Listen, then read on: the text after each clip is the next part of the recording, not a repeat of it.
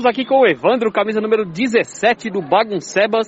O Baguncebas hoje que eliminou o daqui pro bar num jogo difícil. Foi 2 a 2 né, Evandro? E aí foi pros pênaltis. O Baguncebas chegou a abrir 2 a 0 No fim do jogo tomou o empate, mas nos pênaltis o time conseguiu fazer os gols e você fez o gol que selou a classificação. O time agora tá na final. O que, que você pode falar pra gente, Evandro? Começamos bem a partida, fizemos 2 a 0 estávamos mandando no jogo.